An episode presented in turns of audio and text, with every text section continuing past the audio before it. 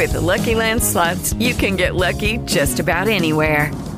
This is your captain speaking. Uh, we've got clear runway and the weather's fine, but we're just going to circle up here a while and uh, get lucky. No, no, nothing like that. It's just these cash prizes add up quick. So I suggest you sit back, keep your tray table upright, and start getting lucky. Play for free at LuckyLandSlots.com. Are you feeling lucky? No purchase necessary. Void where prohibited by law. 18 plus terms and conditions apply. See website for details. Hello, it is Ryan, and we could all use an extra bright spot in our day, couldn't we? Just to make up for things like sitting in traffic, doing the dishes, counting your steps, you know, all the mundane stuff. That is why I'm such a big fan of Chumba Casino. Chumba Casino has all your favorite social casino style games that you can play for free anytime, anywhere with daily bonuses. That should brighten your day a little. Actually, a lot. So sign up now at chumbacasino.com. That's chumbacasino.com. No purchase necessary. VGW Group. Void were prohibited by law. See terms and conditions. 18 plus. Soy humano. Y aquí en la tierra vivo yo. Como sigamos así, nos tendremos que ir. Soy Mano, ¿cómo podemos ayudar a la tierra, nuestro hogar? Debemos cuidar. Hoy aquí estamos en la fundación y verás cómo podemos ayudar. Muy grave. Bienvenidos. Empieza Buenos días, Madre Esfera. días, Madre Esfera. Buenos días. Venga, Carlos, vamos. Buenos días, bienvenidos a otro espacio Madresfera más, otro mes más aquí con nosotros. Muchísimas gracias al espacio Fundación Telefónica por acogernos de nuevo, a pesar de nuestras voces. Yo de verdad os lo agradezco, no sé cómo lo hacéis. Y gracias a todos vosotros por haber venido un sábado con la solana que está cayendo y la de planes que hay. ¿Qué mes de junio, por Dios, qué mes de junio? Todos los planes. Gracias, gracias a todos por haber venido hasta aquí y muchas gracias a la gente que nos está viendo desde el streaming, que sé que hay muchos diferidos y gente que luego lo ve, luego nos ven en el canal de YouTube del espacio Fundación Telefónica. Así que hola a todos amigos, gracias por escucharnos y podéis participar en redes a través del hashtag Espacio Madresfera, que tenemos a nuestra maravillosa Rocío Cano ahí monitorizando, ¿verdad? Para, eh, pues si tenéis dudas o si tenéis algún comentario, si queréis decirnos cosas, que me cantan, lo siento, lo siento mucho, lo hemos practicado un montón y ha sido la culpa suya. Bueno, habría que decirlo, ¿no? Eh, niños, niños, os recuerdo que os veo muchas caras mm, chiquitinas, así que podéis iros al taller que vais a tener hoy un, un taller con Rebeca y Daniel. Hola, amigos del universo. Podéis acompañar a Rebeca y Daniel a ver un taller fantástico de Team Lab, un colectivo japonés. No quiero yo meter la pata, ¿eh? Colectivos. Eh, que se va Sem.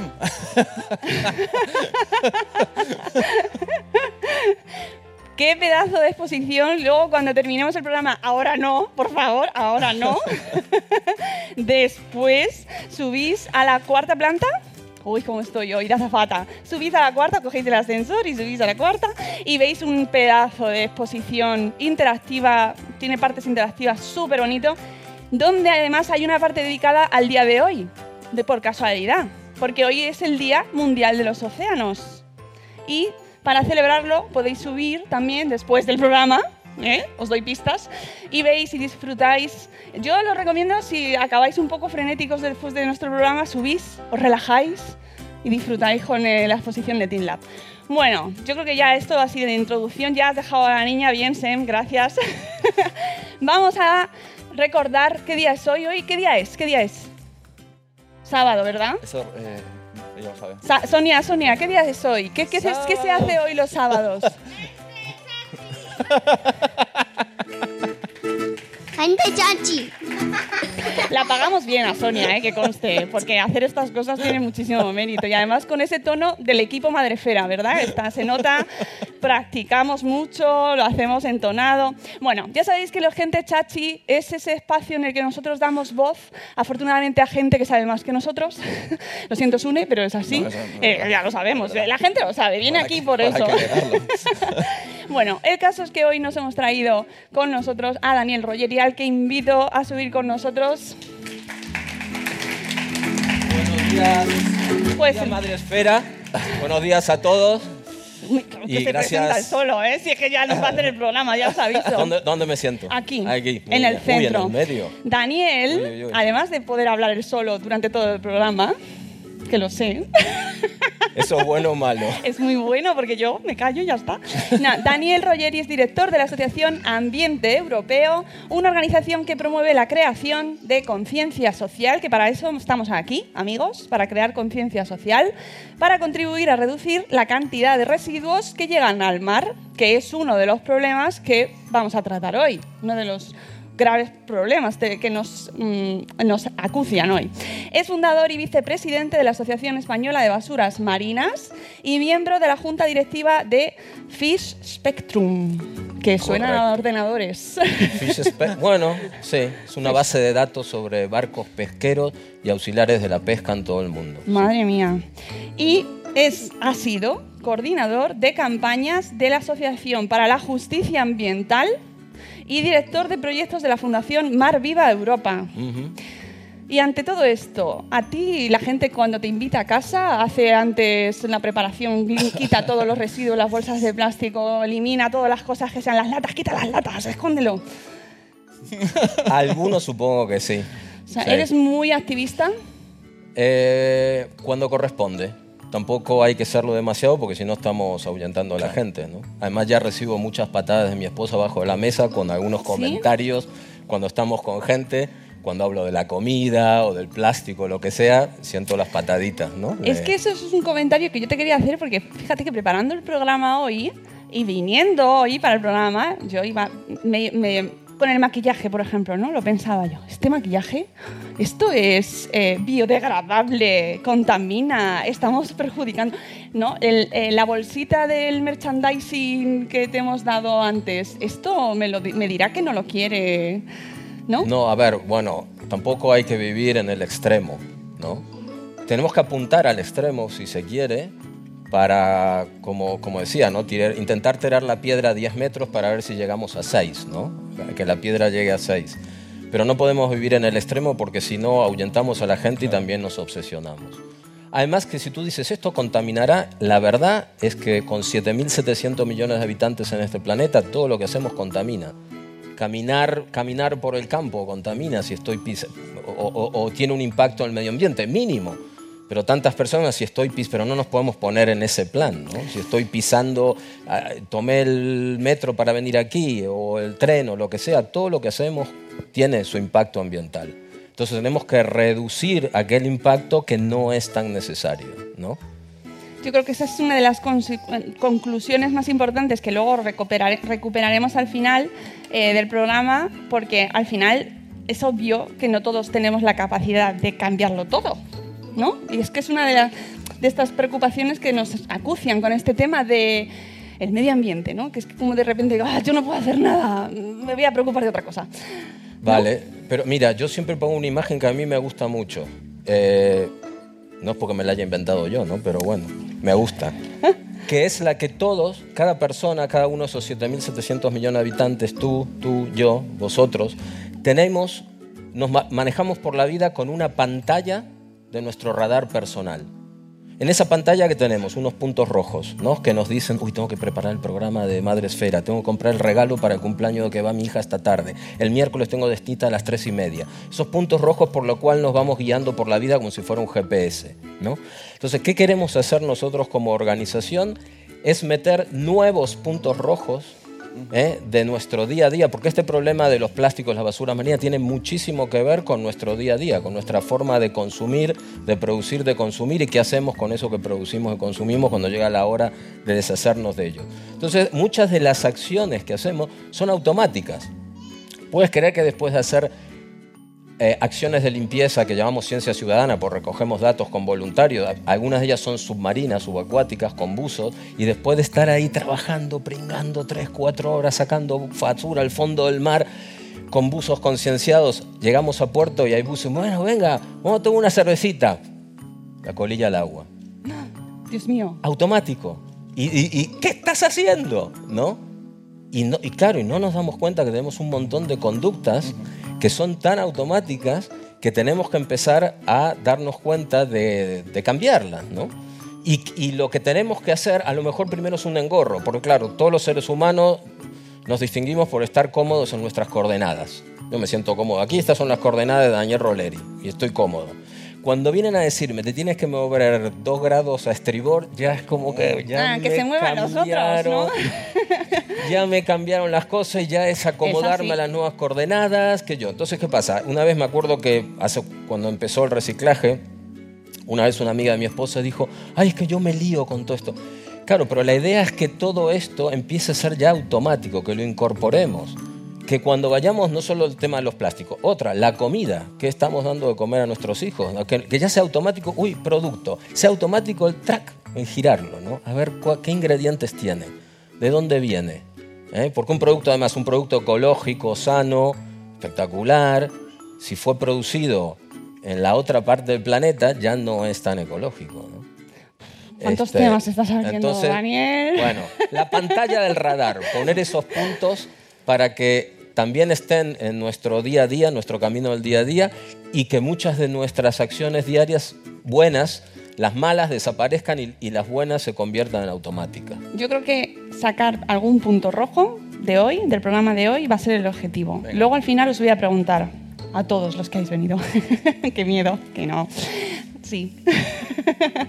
bueno, vamos con la sección de Sune. Yo quiero sacar puntos rojos a los niños. Venga, venga. Esta Aunque es para los niños. hemos traído- están- se han ido al taller, pero Bueno, luego pero los padres estáis Ahí encargados. tengo una niña de representación ahí. Que por supuesto esta sección es el que sabes. ¿Cuánto sabes de? ¿Qué sabes de? ¿Cuánto sabes de...? Ah, mira, si hay más niños, por lo menos cuatro aquí. Que levante la mano los niños. Vale, ¿Dónde de estáis los niños? Vale. Niños, ahí hay Vale, una. pues niños, Muy bien, allí al fondo lo también. Que ha, lo que ha dicho Daniel es muy interesante, pero Allí ¿qué podemos hacer como niños desde ya, desde vuestra edad, en vuestra casa, ya ahora mismo en casa, para ayudar al planeta? ¿Vale? Primero, esto os va a encantar. Os voy a proponer que veáis unos dibujos con vuestros padres, que veíamos nosotros de pequeños, porque hoy día no sé si hay dibujos dedicados a la naturaleza. Uno es David el Gnomo. Que hemos cantado, es lo que hemos cantado. pero en lugar de bueno, ser humano, dices soy un mancillado más gnomo". bien, lo hemos mancillado. Pero David bueno. el gnomo es unos gnomos que viven en el bosque y cuidan, y viven en una seta y tienen animales y sí hablan con, con animales y cu- cuidan mucho el planeta. Mofli el koala, que nos enseña que si no cuidamos a todas las especies, pues acaban desapareciendo. Esto tenéis que verlo, es como sonríen los, los ochenteros. ¿eh? Capitán Planeta es un superhéroe que sale de unir la fuerza de cuatro niños que defiende la tierra, mar, aire y agua. ¿eh? y aparece un superhéroe de color azul que ayuda al planeta. ¿Vale? ¿Has visto que eso nos enseña que tenéis que ver la tele? Luego, pequeños gestos que os pueden ayudar, aparte de ver los dibujos y aprender. Si no aprendéis, pues no los veáis. Eh, vale, pregunta para los niños que hay en la sala. Pregunta, a ti también. Bueno, los adultos también podéis contestar. Lleváis un niño interior, es así. o sea Bueno, que- pero esta pregunta quiero que la respondan los niños. ¿Cuántos de aquí beben con cañita varias veces a la semana? Cañita, pajita. Pajita, cañita, este, el tubito de plástico para beber, el desayuno. ¿Quién, quién toma? ¿Responden los padres? ¿No? ¿Nadie? Bueno, pues No, oye, pues no muy hay. bien. Pues muy bien, ¿eh? Muy bien, muy bien. Esto lo, lo dije en la clase de mi hija y los 20 dijeron que sí. Así que hice una cuenta rápida, ¿no? Y si hay 200 niños en clase por 365 días, todo eso es el número de cañitas que tiramos. mal. Cañitas, es que es raro. Pajitas, aquí en Madrid cañitas. es que raro, cañitas, ¿sabes? Tiramos cañitas, Ca- es- son las birras que nos tomamos. Vale, en Cataluña se dice cañita a la pajita, pero a mí pajita me suena peor. Claro.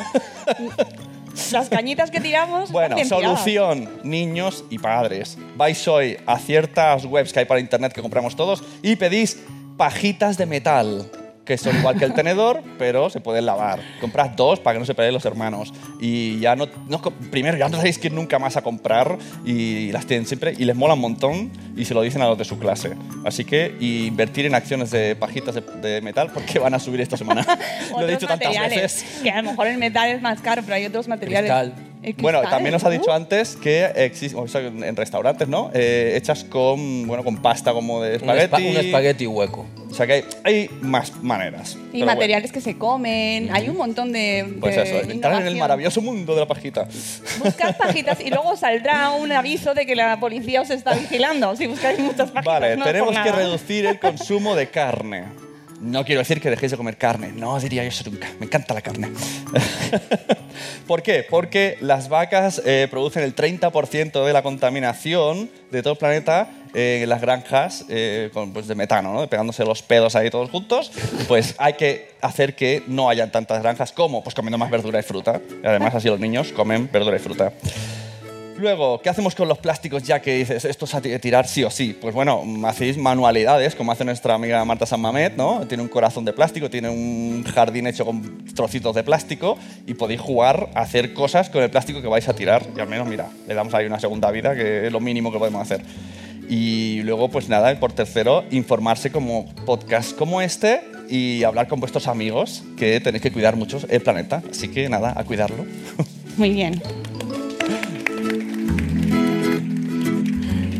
¿Sabes qué? ¿Puedo decir algo? Sí, todo. Hay una cosa que nosotros llamamos que cada uno de nosotros, niño, edad media, mayor, cada uno de nosotros podemos ser lo que llamamos un agente del cambio. ¿no? A los críos les encanta esto, ser agentes, no secreto, pero del cambio. ¿no? ¿Por qué? Porque la gente y nuestros compañeros, sobre todo, tienden a copiarnos. ¿no? Si yo de golpe cambio algo, la gente nos tiende a copiar, consciente o inconscientemente. ¿no? Entonces nuestra actitud cuenta un montón. ¿no? Y lo bueno es empezar a copiar, empezar a hacer esos cambios en la vida. Mira, yo siempre digo que prefiero que en vez de, no sé, mil personas cambien 50 cosas en su vida o 100 cosas en vida, prefiero que millones de personas cambien tres cosas en su vida, ¿no? De tener mucho más impacto y repercusión. Pero eso de agente del cambio a nosotros nos encanta porque creo que es como empieza a generarse esa masa crítica, esa bola de nieve, ¿no? Y además los niños son especialmente activos en ese tema. Tenemos ejemplos ahora mismo de que la juventud es la que más se está movilizando prácticamente en nuestro mundo. ¿no? Con- conocemos ahora el caso de Greta Thunberg y, y que, que está revolucionando también el, el tema de la comunicación ambiental y dando a conocer eh, cómo ese colectivo, cómo esta generación se está movilizando mucho. ¿no? Totalmente. Y yo creo que eso es muy bueno. Eh, creo que vivimos un, un momento difícil, pero interesante a la vez. Estamos en un momento de transición, pero la transición no estamos en el medio de la transición. Estamos al comienzo del comienzo de la transición. Que es muy positivo, pero tampoco hay que entusiasmarse. Sí, en dos semanas arreglamos esto, ¿no? Están, pero, pero los motores están calentándose y estamos en movimiento. No podría haber dicho lo mismo hace cinco años, ¿eh? ¿Por qué? porque este tema ha explotado, este tema ahora de las basuras marinas, del mar, eh, este, este mirar, un poco volver la mirada al mar, nosotros somos una especie que no tenemos una relación con el mar. Tú sabes que hay países mm, que son islas incluso, que la, la gente, la sociedad, no tiene una relación cercana con el mar. Hay países en que, eh, que son islas que a lo mejor el 75% de la gente ni sabe nadar tan siquiera. No tienen esa, ese día a día de relación con el mar. ¿no? Y nuestra especie no lo tiene. Primero, del mar hemos explorado menos del 5%. Y podemos producir medicinas. Imagínate si, si exploráramos el 75, el 80%. ¿no? Nuestra relación con el mar es limitadísima. ¿A qué se limita para, el- para, esos, siete- para la gran mayoría de los 7.700 millones de habitantes? Algún lugar donde ir de vacaciones, el que se lo puede permitir. Sí. Y poco más. Poco más, pescado, comida, proteína, ¿no? Pero nuestra relación con el mar es muy, muy limitada, lo conocemos poco y una cosa que no conocemos no la cuidamos. Así de sencillo, ¿no? Algo que yo no... siempre pongo el ejemplo, si mi hija, tengo una hija de 7 años, si ella se cae y se lastima la rodilla, yo voy corriendo e intento... Si se cae una hija de un vecino, un vecino, un vecino, voy a ser solidario, la voy a ayudar, pero no es lo mismo. Claro, entonces ahora estamos más preocupados porque nos está afectando cada vez más. Totalmente. Siempre dijimos hay que cuidar al medio ambiente y son los discursos de los años och- 70, 80 de salvemos la ballena, cuidar al pajarito, el oso panda. Mira, tío, que yo tengo que pagar la hipoteca, Claro. que me quedé sin trabajo, que el día a día tengo que sacar mi casa adelante, correr como loco, llevando a mi hija aquí y allá, comprando el regalo de cumpleaños. Bueno, que no tengo tiempo y si lo cuido, lo cuido subsidiaria ahí cuando puedo. El problema que ahora nos tenemos que dar cuenta es que con todo este estilo de vida, que parecía súper guay al principio, ¿no? que se inauguró en los años 50, esto de no tenemos que planchar, lavar, este, reparar, ahora compramos, no te gusta, te compras otro, qué sé yo, usar y tirar. Sí. Parecía súper guay, de hecho hay un artículo en la revista Life del 1 de agosto del 55 que en la portada tenía una foto diciendo va, va a cambiar el mundo, la nueva vida que se viene, ¿no? Y ahora nos damos cuenta que nos hemos estado disparando todas estas décadas a nuestro propio pie. Y entonces eso de cuidar el ambiente era algo allá de costado, lo hago si tengo tiempo. Pero ahora nos damos cuenta que en realidad a la Tierra, y perdón que lo ponga en estos términos, le da igual que la protejamos o no.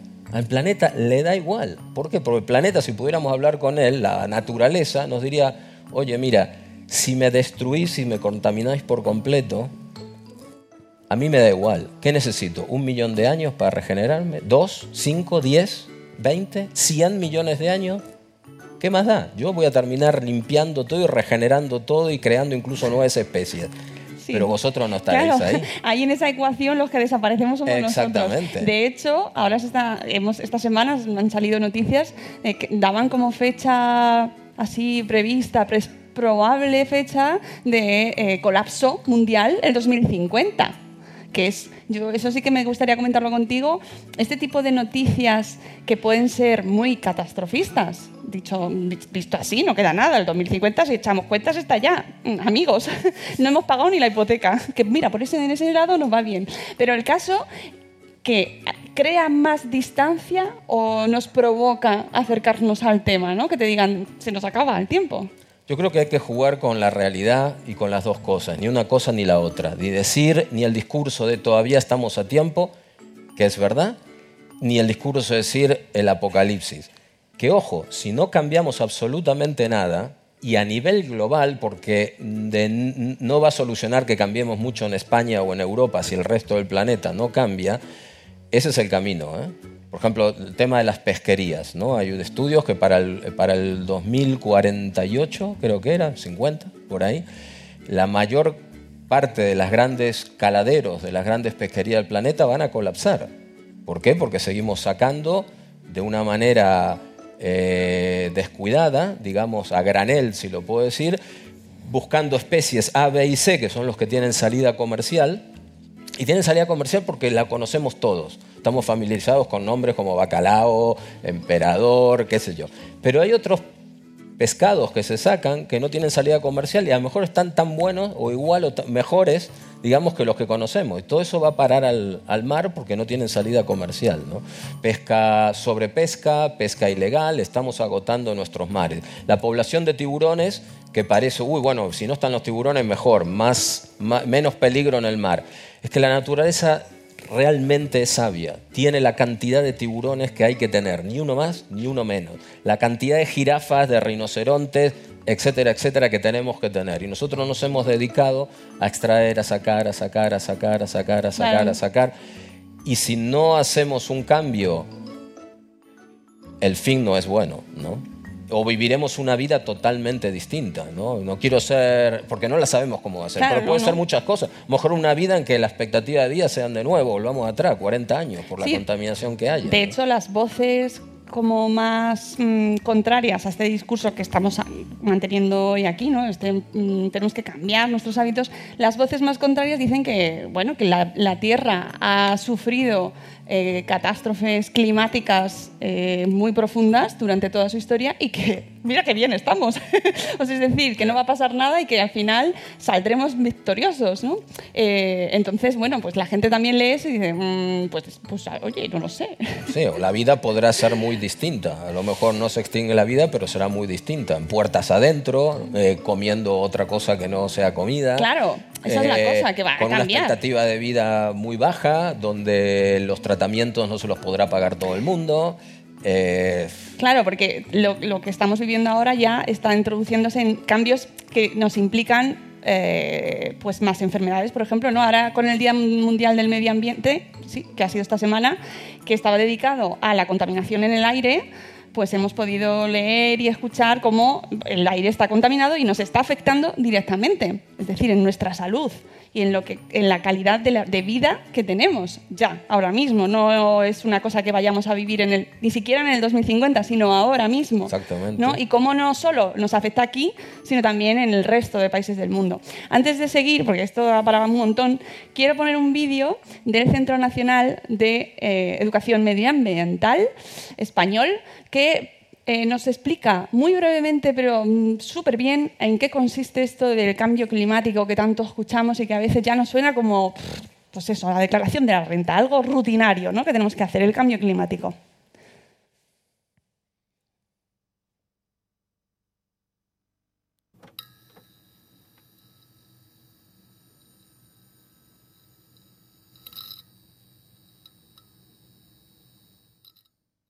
La educación ambiental es un proceso permanente en el cual los individuos y las comunidades adquieren conciencia de su medio y aprenden los conocimientos, los valores, las destrezas, la experiencia y también la determinación que les capacite para actuar individual y colectivamente en la resolución de los problemas ambientales presentes y futuros. ¿El cambio climático sabéis lo que es? Eh, cuando cambian las nubes al sol.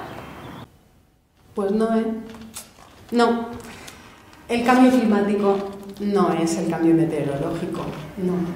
Pero bueno, como tampoco vamos a solucionar los gravísimos problemas ambientales por el mero hecho de colocar la lata en el contenedor correspondiente.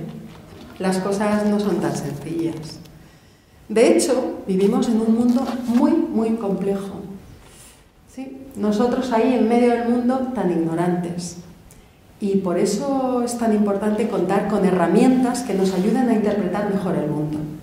Y la educación ambiental no deja de ser esto, una buena herramienta que nos permite entender mejor el mundo donde habitamos. Es como si a una persona muy, muy miope, pero muy, muy miope, le regalaran unas gafas muy bien graduadas. Unas gafas como estas. ¡Uh! Mirad, mirad. ¡Wow! Lo veo todo muchísimo más claro. Oh, lo que ocurre es que, como con las gafas normales, se ven las arrugas del mundo mucho mejor.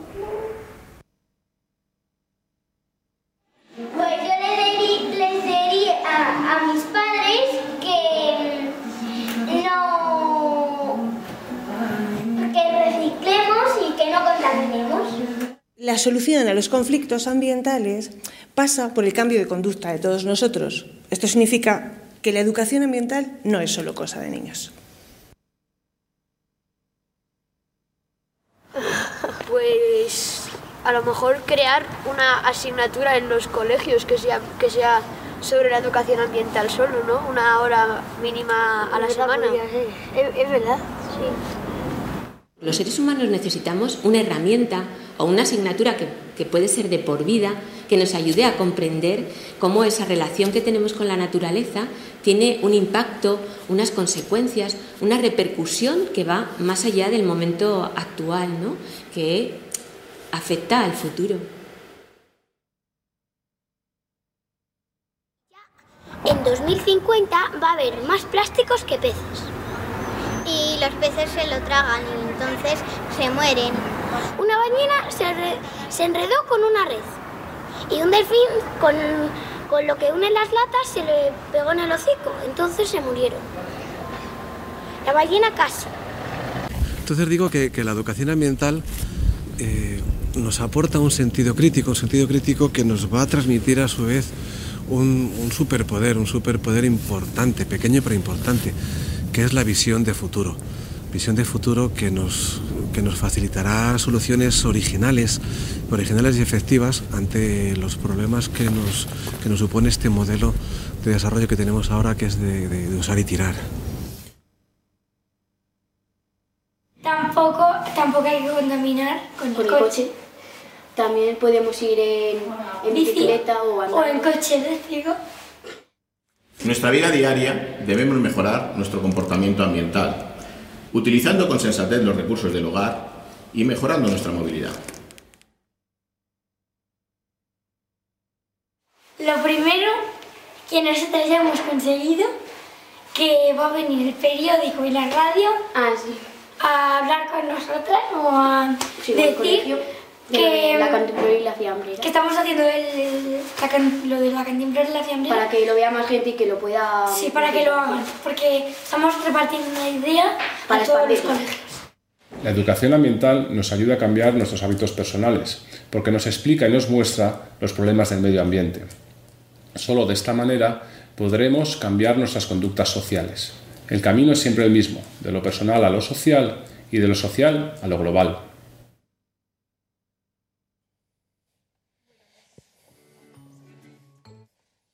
Nada, mandamos un saludo a la gente del Centro Nacional eh, de Educación Ambiental porque a mí es que este vídeo me encanta. Me parece que resume muy claramente por qué necesitamos hablar de educación ambiental y por qué tenemos que escuchar a la gente que, como vosotros, desde Ambiente Europeo, trabajáis por difundir e informar ¿no? sobre el medio ambiente. Sí, bueno, cada, cada organización tiene su, su ADN, su personalidad, ¿no? Algunos se dedican a un tema, otros a otro, aunque sea el mismo tema, el tema ambiental, las basuras marinas, algunos están más en investigación, algunos están más en toda la parte de ciencia, otros están más en la parte de incidencia política, de poner presión a los gobiernos, a las empresas, etc. Nosotros en una manera hemos elegido, porque por el grupo de gente, el grupo de trabajo a la que, que trabaja en ambiente europeo, hemos elegido trabajar con la gente, llegar con este mensaje, ¿no? contar la historia de este problema, ¿no? Eh, poder llegar a ellos y al mismo tiempo nos planteamos en este momento que no solo podemos contar una historia que no es muy agradable, obviamente, y lo que no queremos es tirar la piedra y salir corriendo. Oye, ya te conté la mala noticia, ahora me voy. No creo que parte de nuestra también labor es empezar a comunicar en eh, información sobre, bueno, cómo salimos de esto, qué podemos hacer, que como consumidores que lo somos todos, absolutamente todos son como, como consumidores, hasta los bebés son consumidores. Consumen potitos, pañales, un pañal tarda 450 años en degradarse si no lo gestionamos bien. Eh, entonces, ¿qué cosas podemos hacer? ¿Qué productos podemos empezar a comprar? Todavía no está madura la cosa porque muchos de esos productos son todavía caros, ¿no? Pero por eso te decía que estamos al comienzo de todo esto. La transformación tiene que ser tremenda. Tremenda en todo, claro, como, como nosotros trabajamos de esto, vamos con las antenas paradas por todos lados, lo cual es un poco estresante, porque estamos conectados 24 horas, 7 horas por la se- semana. Fíjate, en el hotel donde estoy parando, en el baño, cesta papelera con una bolsa gruesa, no sé por qué, tiene una bolsa muy gruesa, está con asas por si yo tiro algo. En, la habitación, otra papelera con otra bolsa gruesa. ¿Qué puedo tirar yo en una noche? El envoltorio de jaboncito, eh, algo, una cosita. Y mañana, o, esta mañana cuando me fui, van a reponer esas dos bolsas eh, de una sola habitación, de un solo día, de un hotel, de una ciudad, y empieza a multiplicar. Ahora sea, estamos todos pensando en nuestras casas. Tenemos que empezar a cambiar esas cosas que no nos damos. Esos son los puntos rojos del, Sí, del radar. Pero también tengo que entender, porque por ejemplo, yo tengo esos puntos rojos porque estoy en esto, ¿no? Pero no tengo los puntos rojos de otros temas. El problema es que también el ser humano no podemos agobiar con tanta, tanta información, porque de hecho eh, eh, también tenemos mecanismos de defensa. No podemos absorber toda la información de cualquier tema, ¿eh? de temas de comida, de salud, de medio ambiente, eh, temas sociales, de género, todo, todo, todo. Lo te parece que ahora tenemos que hacer un curso rápido Estoy tan de acuerdo contigo. de, de 10 mil. Claro, y el cerebro mm, tiene una capacidad de, de procesar todo eso. Entonces, Somos simples. crea mecanismos de defensa, ¿no? Y otro de los problemas, ahora escuchando el vídeo este, es el tema del cortoplacismo. Somos, eh, eh, dado también por cómo es la política, la política es cortoplacista, o sea, la, política la queremos para ver que la, piedra cae ahí a los dos metros, tiene un vuelo gallinacio, ¿no? La, la- la política no, no vuela y ve el futuro, ¿no? Fíjate cómo está todo bien controlado, todo el tema que puede ser contaminación de, no sé, eh, la cadena del frío. Eh, un huevo que no se puede dar de comer en las escuelas, huevos, sino es estos huevos en polvo, que yo Sí. que todo lo que pueda hacer de que te pase algo ya y que vayas al hospital ya, incluso que te mueras ya, ya, en las próximas 24 horas. eh, pero no está tan regulado ni controlado, ni se habla todo aquello que se va acumulando. Bueno, y si es de los demás, ya menos todavía. ¿Eh? De- que- ¿Por qué? Porque eso no es ya, será dentro de 10, 20, 30, 40, 50 años que, que, que pite la luz roja, digamos. ¿no? Todo eso, bueno, ya veremos. ¿no?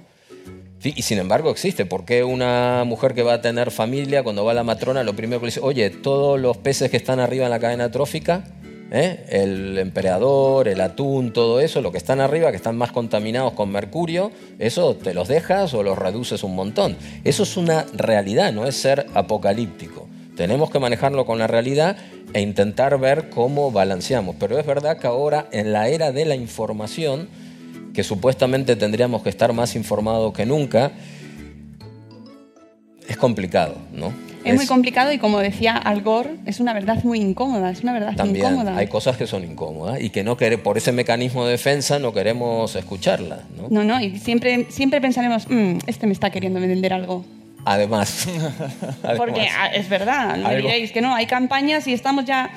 ¿Qué quiere vender? ¿Qué hay detrás? ¿Quién está detrás? ¿No? Sí, sí, Que exactamente. también en Eso- este sector tampoco nos libramos. Hay veces que pasa eso también, pero bueno, eh, estamos en un momento complicado muy e interesante. complicado. E interesante. Es un- ojo, este tema de los plásticos, volviendo al tema del mar, que en un principio dice, bueno, es un tema estético, la playa fea. Estético nada. Esto hemos visto en los últimos... Yo tengo una ventaja, porque llevo desde el año, en este tema desde el año 92, no en España. En España llevo menos años, pero antes de llegar a España ya venía trabajando en este tema internacionalmente y he visto la evolución. Durante décadas no ha pasado nada. Organizaciones y gobiernos han tomado ciertas resoluciones. ¿Vosotros sabíais que antes todo lo que se consumía en un crucero se tiraba al agua? que el, el ferry que iba de Deña o de Valencia a, a Baleares, las botellines, todos por la borda. Si yo tuviera uno de estos Rob, que son estos eh, robots que van, que podemos meter en el agua y filmar, seguramente en el, en el trayecto que debe ser el mismo de, qué sé yo, de la península a Baleares, ahí debe haber una autovía de basura enterrada, ¿no? No fue hasta el tratado Marpol, Marine Pollution, que España fue, es signataria de él, que se empezó a regular todo esto. El problema de los barcos es el lugar. Un crucero, tú vas a un crucero una semana, ¿qué haces en un crucero? Me van a matar los de la industria del crucero. Un saludo a los cruceros. Un saludo a los cruceros. Que no, que no es eso, no es eso, porque muchos están haciendo, comparado con hace 30 años, se ha mejorado muchísimo. ¿Qué haces en un crucero? Mayormente descansar y comer, ¿o no? No sé. Y comer, y comer, comer comida viene envuelta en paquete. El gran problema de un barco siempre es el lugar, donde acumulamos toda esta, o sea, voy a destinar toda esta sala a guardar botell- eh, latas. Y ahí durante años se trabajó, eh, eh, bueno, yo vengo de los Estados Unidos trabajando con Ocean Conservancy y trabajamos en los 90 mucho, por ejemplo, con, con, con la Armada americana, intentando buscar soluciones y ahí se creó una, una maquinita que hacía que 100 latas de aluminio, cuando estás mucho tiempo en el mar, ¿qué vas a hacer? 100 latas ocupan mucho lugar, ¿verdad? Bueno, en esta maquinita sencillo tiro las 100 latas y produzco un ladrillo de aluminio, así, como un brick, un ladrillito de aluminio que 100, 200, 300, 400, 500, o sea, ocupan mucho menos lugar. Cuando llevaba, se llevaba cuando se lleva el combustible a la Antártida, a las bases de, las Antártida, de la Antártida, de cualquier país que tenga base ahí, se llevan los barriles de combustible, de, los que se usan para el petróleo. La Antártida es, no sé ahora, pero yo la visité en los años fines de los 80, un vertedero.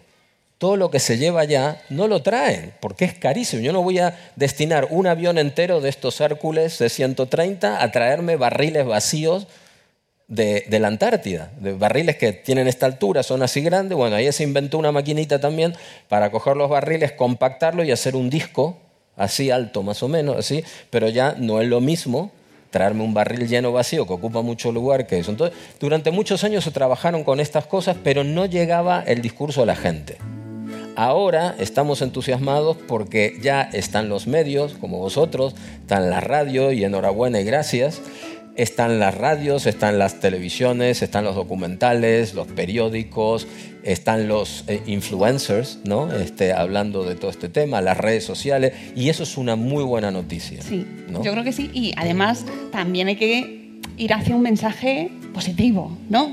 Es decir, lo que comentabas antes de que si habías eh, inventado esa maquinita, con tecnología, con innovación, con las ideas de la gente, podemos avanzar. y- Totalmente, no, sí, posibilidad de avanzar hay. Mucha. El tema es que tenemos que saberlo, estar, tener esos puntos rojos y, y- y saber por qué avanzamos, como se dijo en este vídeo, ¿no? Que, que no lo hacemos porque sí, sino porque es para, para nuestro bien, ¿no? Mira, cuando queremos hacer algo, lo hacemos. Hombre, Voy a poner un ejemplo. Ayer salía de casa, ir a tomar el tren con el coche y veo a un vecino que tira una bolsa donde un obvia- saludo al vecino. un saludo a mi vecino, no voy a decir, que tira la bolsa que obviamente tenía botella de plástico adentro porque se notaba, la tira en el contenedor normal Ay. cuando tiene y el cuando el amarillo estaba al lado. Con su cochazo va manejando y cuando llega el, estos bumps que hay para la velocidad, bueno, lo frena, lo frena.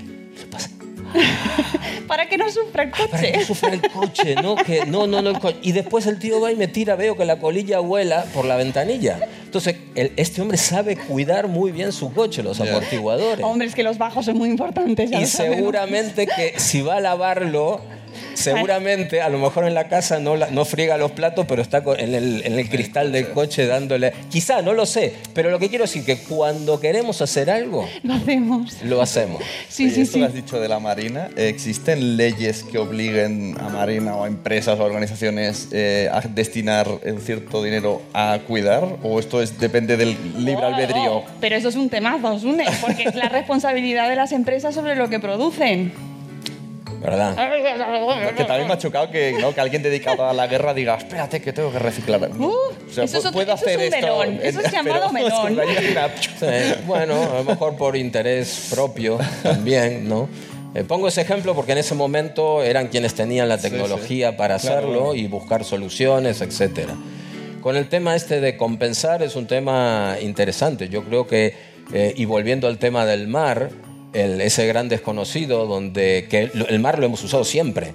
Fue nuestra manera de comunicarnos y sobre todo hablando de Europa, el Mediterráneo, el Mare Nostrum era nuestro medio de comunicación para comerciar, para conocernos, ¿no? Idea y la importancia del Mediterráneo, hoy uno de los lugares más contaminados del mundo, ¿no? Entonces, yo creo que las empresas que se han eh, lucrado, y la palabra lucrar no tiene que ser negativa, ¿eh? me parece muy bien, una empresa está para lucrarse, para ganar dinero, para avanzar, aunque el concepto, y esto es interesante hablarlo, también está cambiando, eh, que se han lucrado del mar, se han utilizado el mar por muchos años, para lo que sea, para pescar, para transportar, para lo que sea. Yo creo que sería muy interesante que esas mismas empresas dieran algo, eh, dieran algo, porque tú cuando vas a pescar, a ver, si tú crías ganado, necesitas la tierra, ¿verdad? O sea, o la alquilas o la compras. Necesitas las vacas, la ternera, que les tienes que dar de comer, les tienes que dar de beber. Se te enferma uno, antibióticos, veterinario, permisos, sé yo, sellos, todo. Entonces estás invirtiendo ahí un pastón para luego vender la carne y cobrar y ganar algo. ¿Qué pasa con el mar? El mar es de todo y no es de nadie. Si yo voy a pescar, yo no tengo que pagar. Oye, que saqué dos kilos, aquí te pago el porcentaje o, la, o, voy, o alquilo esta, este caladero y pago... No, el mar es de todos y no es de nadie. ¿no? Claro. Pero yo lo que veo también en el tema de reciclaje y cuidar el planeta, que sí, que hay muchas entes, organizaciones, empresas con con cosas muy grandes, pero al final el usuario es el que recibe la sensación de es culpa mía. Eso es un temazo también. Aquí, mire, vamos a hablar de los. nosotros hablamos de los tres pilares. Tres pilares. Pilar uno, que es el que, al que siempre. Bueno, pero en todo, ¿eh? Y voy a decir cosas políticamente incorrectas. La clase media, los consumidores, siempre somos los que tenemos la mochila más pesada. Impuestos, etcétera, etcétera. Y eso lo sabemos todos. El pilar del consumidor, el pilar de la administración y el pilar de las empresas. Esos son los tres pilares que tienen que reaccionar ante ellos. Lo que no puede ser es que toda la responsabilidad caiga en nosotros. ¿no? La- las administraciones tienen que hacer su parte, implementando políticas públicas, incluso prohibiendo, que yo no soy partidario de sociedades en que prohíban todo, en que se pero regule final- todo, pero algunas cosas hay que prohibir y luego si quieres lo tocamos, por ejemplo, el tema de estos cosméticos que podemos hablar. Eh, No sé. Algunas cosas hay que prohibirlas. Luego, los ciudadanos, los consumidores, tenemos que también poner las pilas y hacer nuestra parte. Y luego las empresas también no ofreciéndonos los que nos ofrecen. Porque el problema del consumidor es que nosotros aceptamos todo. Y nos parece una cosa oficial.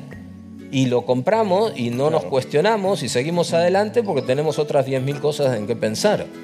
Entonces, nosotros tenemos un poder impresionante que no usamos porque no sabemos que tenemos. Si yo me voy a comprar, como me ha pasado, y este ejemplo lo uso siempre, un día yendo hacia mi casa, tengo que pasar por una gasolinera que tiene un mercado. Paro a comprar literalmente solo una cosa, cuatro lonchas de jamón, camino a casa para hacerle dos bocatas a mis hijas.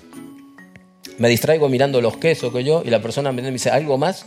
Y miro arriba del peso de la balanza y una caja de plástico así, así, ¿eh? grande, para los que están en la radio como 30 por 20, Muy bien, gracias. Qué detalle. con una tapa, con tapa, plástico duro, transparente, y adentro había cuatro lonchas de jamón york.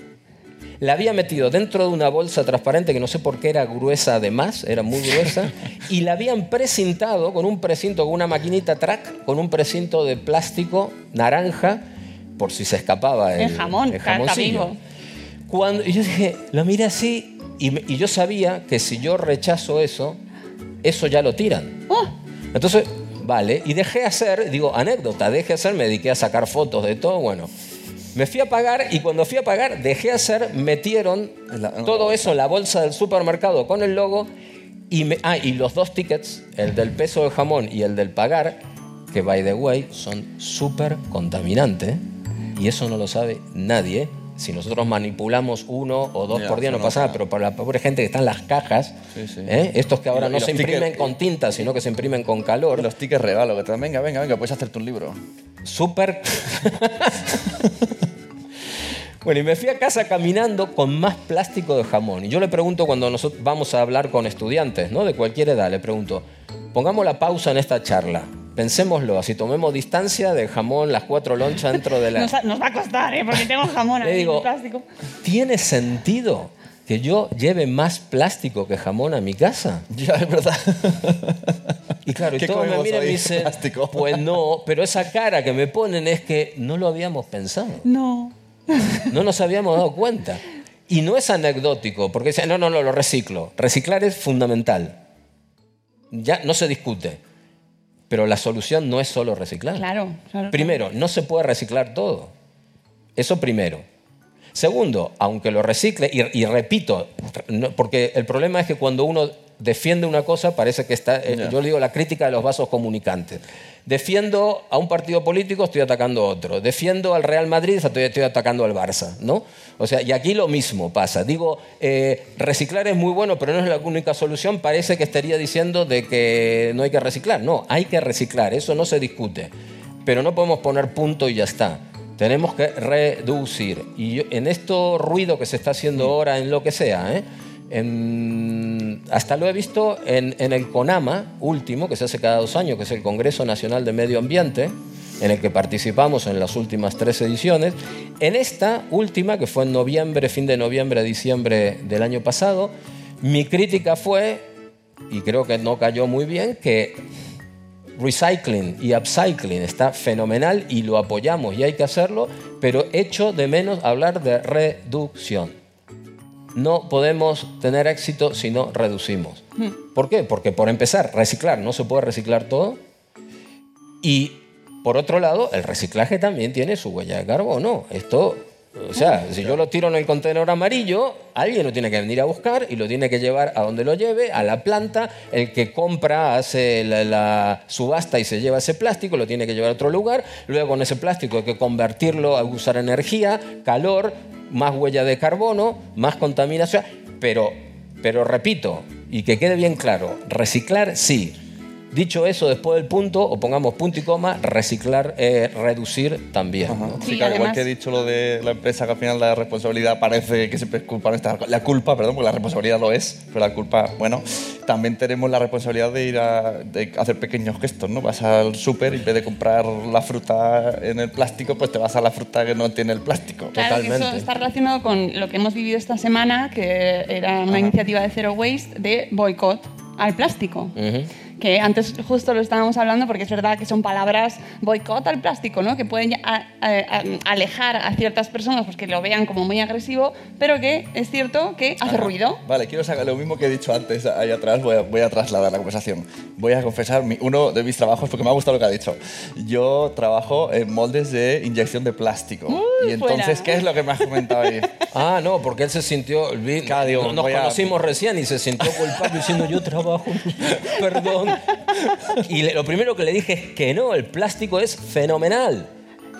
Ahora los ecologistas me van a. Pa- Pausa Eh, dramática, pausa Ves que estoy en el medio, ¿no?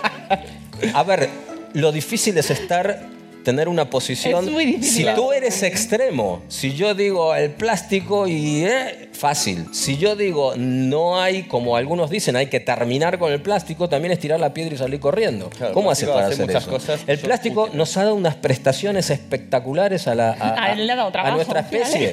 Y le ha dado Y trabajo. Nos ha dado teléfonos, el Sus coche. hijos comen gracias a eso. Todo, y yo uso cosas de plástico, mis gafas, mi teléfono, todo. Eh, imagínate, en la época, a principio de siglo, y hasta bastante entrado el siglo XX, no este, las bolas de billar eran de marfil. Había que matar elefantes. Para tocar el piano había que matar elefantes. Madre mía. Para, para hacer las teclas de los pianos. O sea, el, el plástico se creó a raíz de la guerra para buscar... Hombre, había comparado con eso, guay. no, no, no, no. Pero el plástico. Bueno, pero hoy en día, hoy, yo no me, no me imagino la medicina sin plástico. Yo no me imagino el deporte sin plástico. De hecho, el plástico tiene su lado de sostenibilidad y hay que decirlo.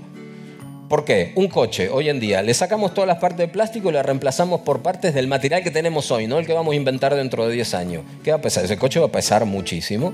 Si pesa más, para ir a mis velocidades, tengo que dar más caña. Gasta si no hay más. caña, gasta más y gasta más, contamino. La No. huella de carbono es mayor. No salimos de casa. ¿Eh? Entonces, eh, la aviación sin plástico. Entonces, tiene su lado de sostenibilidad. El problema no es el plástico, sino lo que hacemos con el plástico creando necesidades innecesarias. Y ahí me voy directamente y de cabeza a los objetos de un solo uso, que además son muy numerosos. Son muy, muy numerosos. Y que los consumimos, tiramos y tiramos. Y que los objetos de un solo uso, como su nombre le indica, lo usamos una sola vez y a veces, no ya por minutos, por segundos. Hombre, Por segundo. Entonces, a veces estamos metiendo esto del I más D I al servicio de la tontería, y lo tengo que decir. Una vez viniendo un compañero nuestro ambiente europeo, viniendo de Murcia a Madrid, o al revés, para tomar un té y se encuentra con un artilugio, el último grito de, de I más D I, en el té. En la, la taza con el agua caliente y al lado venía una cosa que la parte de arriba era una cucharita de plástico y la parte de abajo, todo de plástico, era como un émbolo. Que si yo aprieto la- y adentro estaba la bolsita de té, el saquito de té. Claro, cuando yo lo mojo, ¿qué hago con el té para que no gotee? Le daba siempre, todos hacemos eso, con la cucharita tiramos el hilito y no, no, no nos gotea la mesa. Pero ahora algún genio nos ha resuelto uno de los grandes problemas de la humanidad de gotear con la bolsita de té. Entonces, ¿qué hago? Yo saco el té y cuando estoy listo levanto, aprieto el émbolo y escurro la bolsita de Oh. té. Y ya está. Tres segundos. ¿Quién gestiona eso una vez que pagué y me fui? ¿Quién lo gestiona? Eso no es un envase. Eso no va a parar el contenedor amarillo. Eso no es packaging. ¿Quién lo gestiona? Eso va a un vertedero. O se quema y ya está. Entonces, estamos, claro, nos parecen cosas oficiales y si nos la ofrecen parece guay. Y estamos en esta cultura, me acuerdo cuando empecé, como a ti te va a haber pasado lo mismo con los hijos de los cumpleaños y todo esto, ¿qué le compro? ¿Qué le compro al- al- a la compañerita de mi hija? Bueno, una de las cosas que definen mejor esta, esta, esta sociedad exagerada es que hace unos años vendían una caja de rotuladores que además eran de pésima calidad, porque se lo han regalado a mi hija. A, lo- a los 15 días estaban el, el secos. vecino, así el vecino. Venían, venía, la caja era así, miren, así, ¿eh? por ejemplo, para la radio, 70, 80 centímetros por 35, así, de... Ah, ah, vale, vale, no Rocío sabía. Cano aporta que se llamaban metro. Es que yo ¿Sí? también los he visto. Sí, sí, sí, un metro Ah, de bueno, con las Lo princesas y qué Y sé yo, qué que lo he bueno. comprado. Claro, tú le entregas esa caja. ¡Wow! Claro. Primero, adentro había creo que nos eran 20, 36 rotuladores. Muy, muy separado, muy separado, Muy ¿no? separa- Pésimo, pésimo. Al, al mes un estaban saludo a todos los secos. productores, fabricantes de metro. Todo seco. Pero ¿por qué creamos eso? Porque era wow. Era guay. El regalo. sí. Claro, no lo mismo una cajita, toma, mm, con la misma cantidad de rotuladores, a lo mejor que venir con wow, más el envoltorio, más la bolsa gigante, porque no me lo puedo llevar sin bolsa, ¿no? Esto duele mucho, ¿eh? Obviamente. Entonces, toda esa cosa para unos rotuladores que a los 15 días están secos. Esa para mí es una de las mejores cosas que definen la sociedad, que la calidad, olvídate. Ya. Olvídate, pero es la apariencia, el diseño, ¿no? Y ese diseño y apariencia es Es que esto lleva mucho detrás. Eh, voy a aprovechar este momento de densidad emocional que estamos todos viviendo ahora mismo, porque yo estoy ahora para eh, hablar de una iniciativa, porque quiero que levante la mano Jetta, si está por aquí. ¡Ay, sabía que eras tú! y que salgas con nosotros, porque ella forma parte de Madres por el Clima. Vente, vente, sí, sí, sí. que es una iniciativa que, como bien decía Daniel, eh, es un momento muy bueno, a mí también me lo parece, porque eh, están surgiendo muchas iniciativas. No solo estamos hablando nosotros hoy de este tema, eh, mejor o peor, que yo creo que está quedando muy afina, muy fetén, pero están surgiendo un montón de iniciativas sociales. Mira, te va a dejar... ¡Ay, qué bonito, Sune! están surgiendo un montón de iniciativas sociales desde la base, ¿no? Que están protestando y diciendo, es que nosotros también que tenemos algo que decir. Y está Madres por el Clima, como vuestro caso, o, o Future, for, Future from Spain, que son los profesores por el futuro, siguiendo a los jóvenes de los Fridays for Future, que es que todo en, en inglés, amigos. Menos mal que Madres por el Clima lo habéis puesto bien en español. Spanish. Spanish. Bueno, Jetta, muchas gracias por estar aquí y cuéntanos un poquito de dónde surge esta iniciativa de Madres por el Clima. Bueno, primero agradeceros la oportunidad de estar aquí y deciros un poco que surge directamente del impulso de los jóvenes, del movimiento Fridays for Future, que también se denomina Juventud por el Clima en España y de ahí viene nuestro nombre. ¿no? Y nace de la necesidad de hacer algo, de hacer algo porque vemos que directamente eh, la contaminación y bueno, otros factores están influyendo directamente en la salud de nuestros hijos y de nuestras hijas. Y, y bueno, y en un grupo de madres que compartimos un chat de WhatsApp en el que compartimos inquietudes. Salen cosas buenas de los grupos de WhatsApp de padres, A amigos. veces, a veces. ¿Eh? ¿Eh? ¿Eh? Hay esperanza. Eh, y compartimos, pues eso, dudas, inquietudes de crianza, de educación y de, de todo, ¿no? Del día a día de, y la necesidad de hacer algo. Y entonces empezamos a organizarnos. Tenemos, somos un movimiento joven que, pues eso, men- dos meses y poquito, ¿no? Y estamos empezando a hacer cosas. Una pequeña red, hay grupos locales en un montón de ciudades y una de nuestras primeras acciones quería, era visibilizar, visibilizar eh, y crear un poquito más de conciencia allí donde a lo mejor todavía no había llegado o a través de los coles. Eh, nuestros hijos son todavía pequeños, entonces también eh, darles voz en este movimiento, ¿no? porque jóvenes, bueno, pues ahí ya a partir de los 10, 11, 12 ya más o menos tienen su... pero los más pequeñitos se quedaban un poco fuera. Entonces, bueno, nos acompañan a las movilizaciones con... O sea, que hacéis movilizaciones, vais a los cumpleaños infantiles a ¡quitad esos globos! No, acompañamos básicamente a los, Es a una los- idea. a los chicos de Fridays for Future y, y bueno, y generamos también campañas en redes sociales en las que tratamos de, de decir que con pequeños cambios en nuestras rutinas podemos hacer algo y que cuanta más gente seamos haciendo pequeñas cosas, eh, o sea, eso generará un impacto global. ¿No? De- o sea, desde la responsabilidad individual de la que hablabas antes, pero también demandamos eh, políticas, políticas en esa línea, ¿no? que, que, bueno, que acompañen pues, desde la educación, el consumo, la producción, la energía y, y, bueno, tratamos de hacer una lectura fácil y, facilitar recursos a, lo mejor a gente que todavía no, no está tan concienciada, ¿no? No ha llegado a ese nivel de... Podéis seguir a Madres por el Clima en su blog, Tenemos, eh, sobre todo en redes sociales, Facebook, Twitter. Tenemos Tenéis una- un canal de Telegram, que lo he visto. Tenemos un canal de Telegram en el que compartimos. Y bueno, todavía la web está un poquito en precario, pero haremos algo con ella en breve.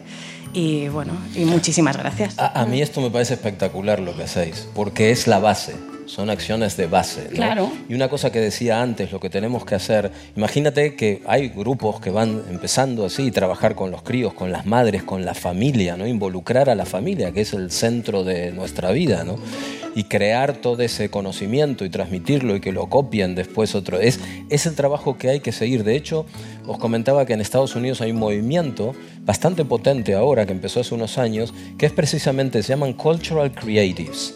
Y es algo así como creadores de cultura o algo así, no sé si no tiene una traducción literal. Lo, ellos piensan de que hay que pasar un poco, que no podemos gastar nuestras energías en esperar, en sentarnos a esperar a que lo cambie el gobierno o las empresas, ¿no? Que tenemos que nosotros hacer nuestro trabajo, nuestro trabajo de base, en nuestro día a día, y que ese trabajo va a ir tomando tanto volumen a medida que el agua esa se vaya calentando, el vapor que va a empezar a subir, va a empezar a llegar arriba y va, y va a empezar ese vapor, va a empezar a mover las maquinarias, ¿no? Entonces, por eso lo que estáis haciendo me parece genial, vamos a hablar luego, este, para hacer sinergias, que eso es otra de las cosas que tenemos que hacer agruparnos, hacer sinergias en, este, en estos nuevos modelos de economía colaborativa, que ya no es lo mismo que cada uno estaba en su nidito, ahora trabajamos nosotros intentando trabajar con distintos sectores este, para, para tender puentes, para hacer cosas en común, para sumar, ¿no? y a mí me parece fenomenal el trabajo, el trabajo que hacéis, enhorabuena. Pues muchas importante. gracias, Jeta. A vosotros. Ya podéis seguirlos en su, en su blog. Muchas gracias por habernoslo contado y os seguimos, que además sí, es verdad que hace muy poquito que, que están en marcha, y, pero que merece la pena y que está uniéndose como una pieza más del puzzle, Genial. ¿no? Como, Totalmente. Como más gente que está alzando la voz. Antes has comentado que se quería cambiar el nombre de cambio climático por crisis climática, porque cambio es como, bueno, cambiar es como, "Ti- tienes que cambiar, tío. Bueno, sí, cambiaré, ¿no? Bueno, es que es muy importante el uso del, del vocabulario. Totalmente. Importantísimo el uso. No tiene nada que ver cambio climático a crisis climática. Claro, ya es como, uy, Bueno, además, lo importante, esto viene un poco de, de- de Inglaterra, ¿no? donde, donde se empieza a hablar, donde se está exigiendo utilizar este término, eh, porque de alguna manera cuando se utiliza oficialmente se está reconociendo algo, ¿no? Si Claro, estás diciendo claro, es gabinete de crisis climática, no es lo mismo que, No suena que igual. gabinete de cambio climático. Claro. Bueno, cambio, ¿qué es el no, cambio? no, ya la ¿Cómo, palabra, cuándo, la dónde? palabra crisis, Claro, nos hace todo así. Si oficialmente usamos esto, crisis. Estamos aceptando, el lenguaje está aceptando que tenemos una crisis, ¿no? Que esto parece tonto, pero todavía se sigue discutiendo el cambio climático. Se sigue, se, sí, totalmente y ¿Eh? de hecho va- todavía cuesta Exactamente, Mm. todavía hay voces que siguen, así como aparecen voces con las que no estoy de acuerdo, catastróficas, eh, también están las voces catastróficas por lo opuesto, ¿no? Este, eh, yo he llegado a escuchar a decir que ahora las botellas estas de, como las, bueno, las tengo en mi mochila, la- estas de utilizar más de una vez, de Sí, metal y todo eso. No, es que ahora van a empezar las enfermedades. ¿Perdona? ¿De- de- ¿Con qué enfermedades? ¿De qué? Por, por no lavarla, Ah, por qué bueno. sé yo qué. Por ese tipo, pero eso es una tontería. A ver, tú no lavas tus cosas, tus vasos, tus jarras en tu casa, qué sé yo. Y así haya alguien que no la lava y se pegue, qué sé yo qué, perdón, una diarrea porque no lavó la botella, no deja de ser eso. Versus, versus la contaminación que hay del otro lado, ¿no? Sí. Este, porque a más plástico, y hablando de cambio climático, y esto es algo, esta conexión entre el plástico y cambio climático, no es que sea nueva, sino el tratamiento público empezó hace pocos días. ¿eh? Ay, qué susto. ¿Y cómo Casi trata eh, organizaciones como donde puedes estar trabajando, colaborando, el tema que estás ahí luchando, luchando, luchando, y luego viene alguien con eh, tan importante por título, y viene Trump y te dice... Ah, ¿Qué va a decir Trump? con- Entonces, toda esa lucha que estáis haciendo desde estos años que has dicho, y te viene alguien desde lo más arriba del todo y te dice... Bueno, son las reglas del juego, que en el mundo, el mundo hay, hay Trumps, hay, hay de todo, ¿no? Y es con lo que tenemos que liarse. Las cosas Si, fu- si, si fueran tan fácil ya hubiéramos resuelto muchas Claro, cosas. pero es ¿no? un reto mayor aún, es decir, tener que... Por supuesto. Porque el tram mueve lo que mueve y contra eso hay que enfrentarse. Por supuesto. Para- De hecho, te voy a decir una cosa. Eso que tienes ahí arriba, esa lata, lo, lo- lo presentamos en un, en un concurso de, eco, de ecodiseño. Ahora voy a explicar lo que es. Y es como la película del Gore. Este, la del Gore es una verdad incómoda y esta es una lata incómoda. Oh. Porque, porque no, no interesa, ¿no? Es una Oh, lata oye, que... oye, eso es primicia, eso es primicia. Claro, Mira, es te voy a porque decir- vas en contra de intereses. Si yo esto eh, os explico, ¿lo puedo explicar? Muy Claro. fácilmente. Ahora, Esto- tú imagínate que te digo, no, no, no lo puedes explicar. ¿Qué- Pero- ¿Cómo nos Ah. quedamos? es por ser educado. Le daría Mira, más misterio, eso también es Esto pare- parece una lata de, de- de- de refresco, ¿no? Y lo que haces, le sacas la, la tapa de arriba, la tapita de abajo, no la quiero sacar, y, y lo encajas, lo encajas en, en- en el grifo de la En el cocina. grifo. Ujú. Abres el grifo y te filtra, por, abajo pones un vaso, una jarra, lo que sea, y te filtra en tiempo real, sin necesidad que esperar, hasta 300 litros de agua. Los filtra, les cambia el sabor. Por ejemplo, yo vivo en Murcia, toda la zona Alicante, Murcia, Almería, el agua es muy dura, sabe mal, la gente compra agua embotellada, pero esto te filtra hasta 300 litros que en una familia de cuatro son unos tres meses de filtrado, ¿no? ¿Qué pasa? Automáticamente dejas de entrar a casa 200 botellas de litro y medio en un trimestre, u 800 por año. Automáticamente reduces la huella de carbono del agua embotellada. ¿Por qué? Porque 300 litros de agua son 300 kilos. Esos 300 kilos hay que transportarlo en camiones desde la embotelladora hasta el distribuidor, desde el distribuidor al supermercado y luego del supermercado a tu casa. Eso tiene una huella de carbono. Son 300, en un año son 3 por 4, 12, 1200 kilos que hay que transportar. Y son 800 botellas de plástico de litro y medio. O 50, 6 por 5, 30. Yo ya me he perdido, pero vamos, muchas. 50 botellones de estos de 6 litros. Imagínate. Y además el filtro interno es totalmente orgánico. Es carbón activado con quitina, que es una de las tres materias más presentes en la naturaleza, y una pulpa de eucaliptus, ¿eh? Totalmente orgánico. Y ya está. Entonces, pero esto es Y entonces tú muy incómodo. fuiste a presentar esto y en plan, mira lo que tengo. Y Nos todos- y fuimos a presentarnos y, y las y en, empresas, este, en este concurso dijeron, uh, que nos quita los 10 dinero. finalistas, fuimos finalistas y los 10 finalistas eh, cuando presentaban había un jurado, le daban 10 minutos para presentar y a los finalistas le decían, bueno, muy bien, empezaban positivamente, ¿no? Eh, muy bien, la verdad que muy interesante y luego le hacían las preguntas, o sea, un poquito duras, el jurado apretaba.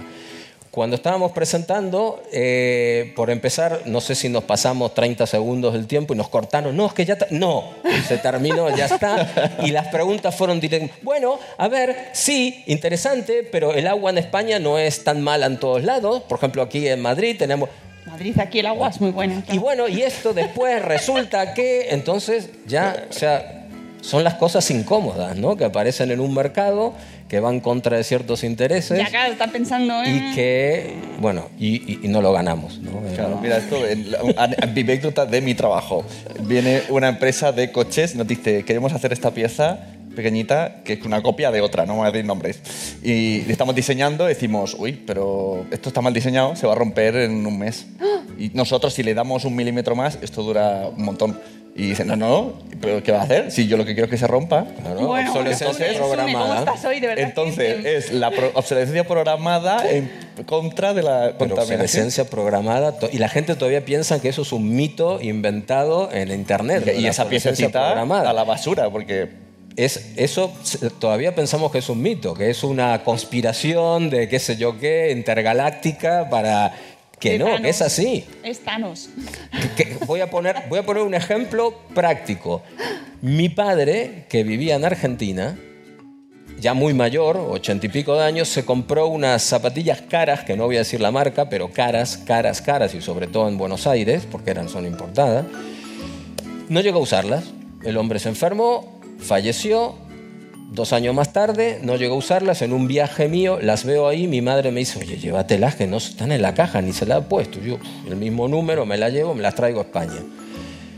Mm, Al mes por ahí me las pongo para un evento de estos de ciencia ciudadana que hacemos, que es buscar información con ciudadanos, ciudadanos científicos que le llamamos, buscar información de cualquier edad en distintas partes de la costa española.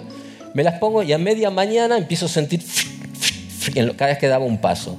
Se desintegraron. Habían pasado tres años. Ah, claro, la goma, ¿no? La goma se desintegró por completo.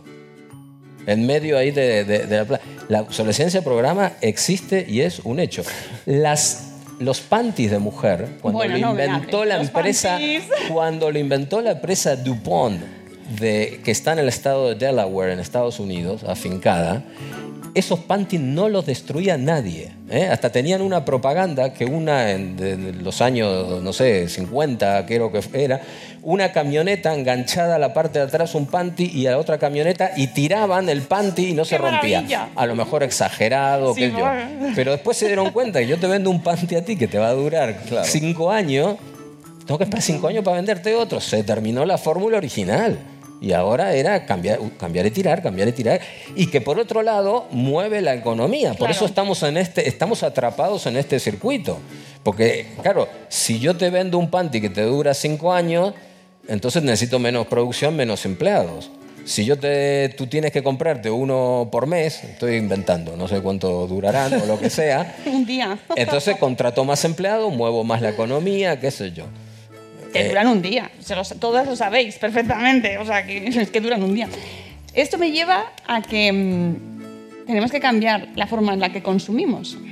Sí, y ser más, eh, sin querer, por eso de, que estamos abrumados de información, nosotros aceptamos los que nos venden pareciendo que está probado, que es oficial, que, es, que no es peligroso, ¿no? Pero sin embargo hay cosas que están aprobadas y que son oficiales, pero que, que son perjudiciales para el medio ambiente. Vamos a poner el ejemplo, por ejemplo, de algunos... Hay muchas cosas, ¿eh? pero vamos a poner un ejemplo muy claro de algo que el consumidor si lo compra no lo puede gestionar, porque después de última la bandeja esa que me enchufaron a mí con el jamón, bueno, mal que mal digo, venga, el contenedor amarillo, lo puedo, zafar reciclándolo, ¿no? Pero hay, hay cosas en que el consumidor, una vez que lo compramos, no podemos hacer nada. Por ejemplo, productos de higiene personal que siguen teniendo microsferas plásticas adentro. Por ejemplo, los exfoliantes o algunas pastas de dientes. Esto que usamos para rasparnos la piel, ¿por qué nos raspa? Son bolitas diminutas de polietileno. ¿eh? Cuando yo me lavo los dientes con esa pasta que nos, nos promete, primero que es más cara, nos prometen que si la usamos vamos a tener los dientes blancos de Beyoncé. Y es mentira, además, es mentira. Es mentira. Segundo, dicho por dentistas, una prima mía es dentista, que eso es un riesgo que esas bolitas de polietileno se te puedan alojar, meter en la encía. Pagamos más y cuando nos enjuagamos la boca, la cara, todas esas bolitas yo no las puedo gestionar. No voy a decir voy a escupir la pasta y voy a juntar ahí las bolitas microscópicas. Todo eso se va por el lavabo, no lo puedo gestionar y todo eso termina. No lo para ninguna depuradora, por más última generación que sea. Las depuradoras no pueden parar todo y todas esas bolitas terminan o en los fangos de las depuradoras, en los lodos de la depuradora, que luego se usan como abono para la agricultura, con lo cual las bolitas, micro- las microsferas de polietileno va a estar abonando la tierra, o el resto del agua que sale de la depuradora se tira al mar, al río, y del río al mar. El, bolita gate. ¿Eh? Bolita. Bolita gate. Bueno, Veo y ahora- veo ahora y eso plástico de- por todos ahora hay muchas empresas que se han puesto las pilas entonces ha- han estado, y de hecho hay muchas marcas que utilizan eh, hueso albaricoque molido, azúcar, avena molida, etcétera, otro tipo de material. Pero todavía hay muchas que quedan y ahí, por ejemplo, los, los, consumidores informados, eh, que tenemos esos puntos rojos en la pantalla del radar, podemos hacer mucho. Mira, yo cada vez que compro algo, lo que sea, eh, si tengo producto A y producto B, si compro el B, estoy emitiendo un voto a favor de ese producto y uno en contra del otro. Y tenemos ese poder espe- especial, espectacular que dije que tenemos, pero no lo usamos porque no sabemos que tenemos. Y hablando de las R's que conocemos todos, reducir, reciclar, re- eh, reutilizar, reducir y reciclar, hay, un- hay otras R's y a mí hay una que me gusta muchísimo, que es rechazar. Oh. No, no me des ese jamón en esa bandeja de plástico. Una vez, lo- después, al, al otro día que volví a ese lugar, le dije, por favor, papel, no me hagas lo del otro día. Y una señora me mira, me mira a mí, la mira la empleada, me mira a mí, la mira la empleada, la mira a mí, la mira la tensión. empleada. Y me dice la mujer, yo, yo- yo- yo también puedo. Sí, señora, que es usted la que paga, pida papel. ¿eh? Que se puede, que se puede. Claro, que una vez después le pregunté a la empleada, le digo, oye, ¿cuántos como yo así eh, te piden el papel? Y me dice, cinco, cinco por día. No, no, En total. Tú más cuatro en total, ¿no? Entonces ahí tenemos, imagínate si todos a partir de mañana apretamos un botón de fantasía y nadie pide el jamón y todo esto en, en ba- en- en bandeja de plástico. No, ¿Qué pasa? Bueno. En una semana desaparecen. Es como el tema de las bolsas, que ahora, por ejemplo, ya no se dan, nada, las tienes que pagar y entonces la gente ha dejado de coger las bolsas porque Claro, sí. porque antes, sobre todo lo gratis, dame cuatro que le Claro, a mi cuñado antes también, era ¿no? inconcebible, Ya que está, le llevo uno a mi era cuñado. inconcebible ir a algún sitio y no coger la bolsa. Cuando decían, ¿quieres la bolsa? Por supuesto que quiero la bolsa. Ahora, mi- mira el tema de los, del, por ejemplo, de, del- de las cosméticos estos, ¿no? Bueno. Aquí hay una aplicación, nosotros utilizamos, estamos coordinando esta aplicación, viene de Holanda. de Pero una mira, me gusta, eso me gusta. Es una aplicación que está en el móvil, que le, le das y cuando vas a comprar un producto de estos de cosméticos para saber si tiene plástico o no, porque los ingredientes tienen todos estos eufemismos técnicos horrible, todo- que no, no te va a decir plástico, tiene plástico. Es ¿no? como lo del azúcar, que si no te pone azúcar Ah, te sí, pondrá sí. otra osa. Osa, Sí. destroza, maricosa. Entonces tú coges el producto, lo escaneas y te da un resultado instantáneo. Te sale color, color eh, rojo, pe, tiene plástico, déjalo, no lo compres. Color naranja tiene plástico, pero la empresa está trabajando en reemplazarlo. Con lo cual, bien, un voto de los confianza. veganos. Colo- color verde, color verde no tiene plástico y color gris, ahí puedes ayudar mucho. Color gris quiere decir que no está en la base de datos. Ah, y tú lo Entonces puedes tú comunicar. agarras cuando te sale el gris, apretas de nuevo y te sale la misma, eh, hace de cámara, la aplicación de cámara de foto y le sacas una foto de frente y otra de atrás al producto y automáticamente eso se va a la base de datos que está en, en- en- en Holanda y ellos entonces lo estudian y lo meten para que a la próxima le pueda salir verde, rojo. ¿Y esa o- aplicación está ya en marcha? Sí, sí, sí, se ¿Cómo llama, se llama? Beat, Beat the Microbits, pero está en nuestra Ah. página web, que como está en inglés, Vale, vale. Sí, sí, entonces eh, era pero la- no, pero entrada a nuestra página web, ambienteeuropeo.org, y ahí en portada veréis un destacado donde dice súmate a la campaña, te la bajas, no pesa nada, es súper Es livianita. que me, me interesaba mucho esa de- ese proyecto porque precisamente nos dicen, no, teni- tenemos, el ciudadano, el consumidor puede elegir y rechazar. Ya, pero ¿con qué criterio nos Ah, elegimos quiero y añadir ahí en rechazamos? las etiquetas eco.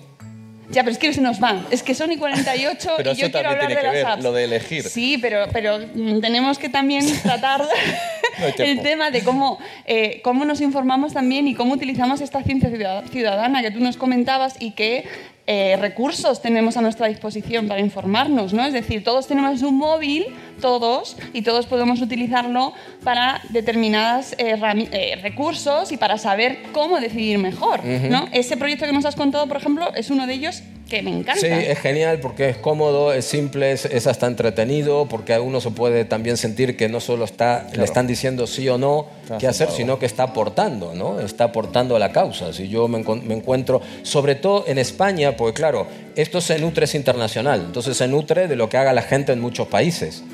Entonces, si en España, que lo empezamos hace poco y ahora no lo estamos divulgando tanto porque va a haber una actualización pronto, entonces estamos frenando un poquito, pero cuando salga Ahora no la descarguéis. Uy, qué fuerte se ha oído de repente. cuando hagamos la actualización lo vamos a lanzar más. El ciudadano puede contribuir a hacer la base de datos de los productos que se venden en España. No sé si, si me explico. ¿no? Entonces ahí el ciudadano tiene una participación ¿no? importante y eso es también de lo que se trata. ¿no?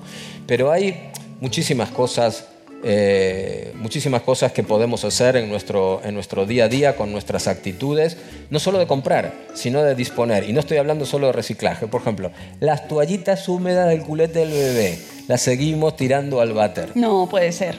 No Bueno, creo que nadie aquí si te lo haga. muestro una foto de Baleares del año pasado, con las rocas totalmente tapizadas, con una especie de babas así, que parecía una escenografía de una ópera, no sé, eh, surrealista, eh, que el mar nos ha devuelto, porque el mar no es tonto y nos ha devuelto esas miles de toallitas este, higiénicas a la costa y se han quedado enganchados en las rocas, y eso es porque las sigamos tirando al váter. Eso es porque luego se colmatan las depuradoras y hay que abrirlas cuando hay lluvia. ¿Por qué hay tantos bastoncillos de, de los oídos en una playa?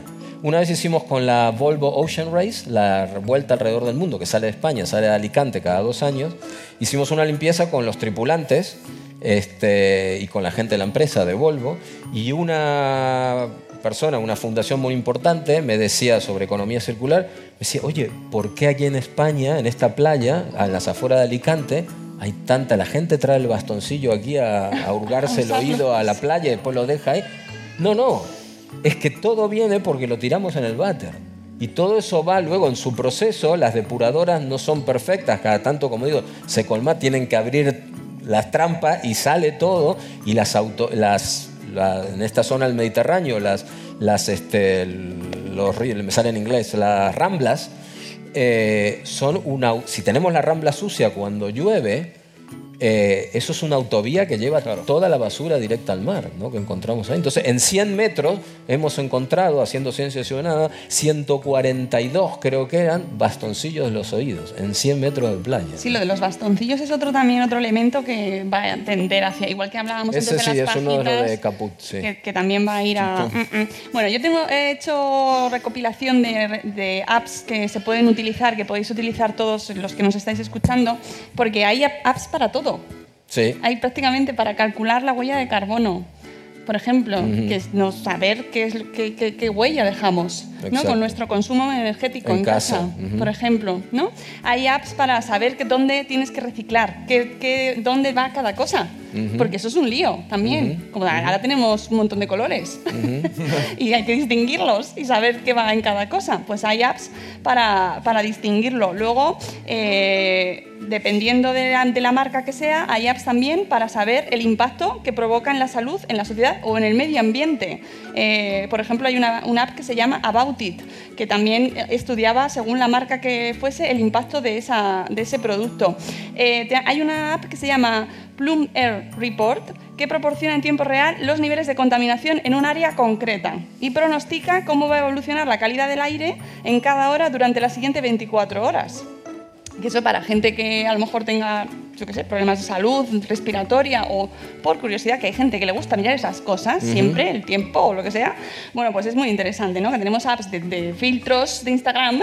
Y sabes que hay un montón de otras que nosotros tenemos mucha relación con, el, con el- la Escuela Superior de Diseño de Madrid, trabajamos mucho con sus estudiantes desde hace tres años ya, y vemos un montón de productos que nos dan mucha pena, que son creaciones de los alumnos, pero que no están en el mercado porque ellos las crean como proyecto de fin de curso, luego siguen con su cosa se van a- y quedan ahí. Por ejemplo, hay una que no está online, pero hablando de tu tema, se llama Trueca, que lo que hace es poner en contacto a familias a través de la aplicación para aquellas cosas que todos hemos comprado, algunas que no se usaban, ¿eh? o que lo usas por tres meses. Por ejemplo, eh, yo porque ya con mi segunda hija, cuando ya a medida que iba creciendo, me empezaba a deshacer de cosas que algunas son necesarias y otras son esas necesidades que nos imponen, ¿no? Pero bueno, para intercambiarlas entre familias dentro de un radio más o menos cercano, cosas que a lo mejor los usas unos meses y después ya no vas a tener más hijos y un- uno de estos, por ejemplo, esterilizadores de biberones. Es una pena que eso quede ahí tirado. Si tienes una familia, bueno, se lo das a tu cuñado o quien sea, pero también eso se puede intercambiar entre familias o vender entre ellos, qué sé yo. Y era poner en contacto a familias para intercambiar cosas de todas estas que compramos y que a lo mejor usamos por poco tiempo. eso nos lleva también al concepto de la economía circular. Totalmente. Y eso ahí es donde tenemos que ir. La economía circular, cuando se empezó a hablar de economía circular, la gente se, oh, esto es una cosa un poco hippie, que- ay, Dios un poco hippie, perro flauta, volver a la naturaleza, qué sé yo, sí, comunista, qué sé yo, eh, antisistema, Rojos. perro flauta, qué sé yo. Este, y bueno, hoy es una cosa que no tiene nada que ver con Está aquel los- concepto. Hay partes. empresas de primerísimo nivel trabajando en este tema. Eh, mirad, estas gafas, que además no voy a decir la marca, pero son chulísimas. Pero de Dinamarca, C2C. claro. ¿eh? C2C, nosotros colaboramos con ellos. Están hechas 100%, salvo el cristal, obviamente. La montura están hechas 100% con redes de pesca española en desuso. O sea, que el tema de la economía circular es donde todos siempre vemos basura, ahora empiezan a aparecer emprendedores que ven materiales de calidad. Donde todos veíamos una red, que además no hay programas de gestión de las redes, ¿no? Muchas están en el mar y otras, yo conozco tenemos contacto con muchos pescadores porque trabajamos con muchos de ellos en Murcia, en, provincia de Alicante, etc.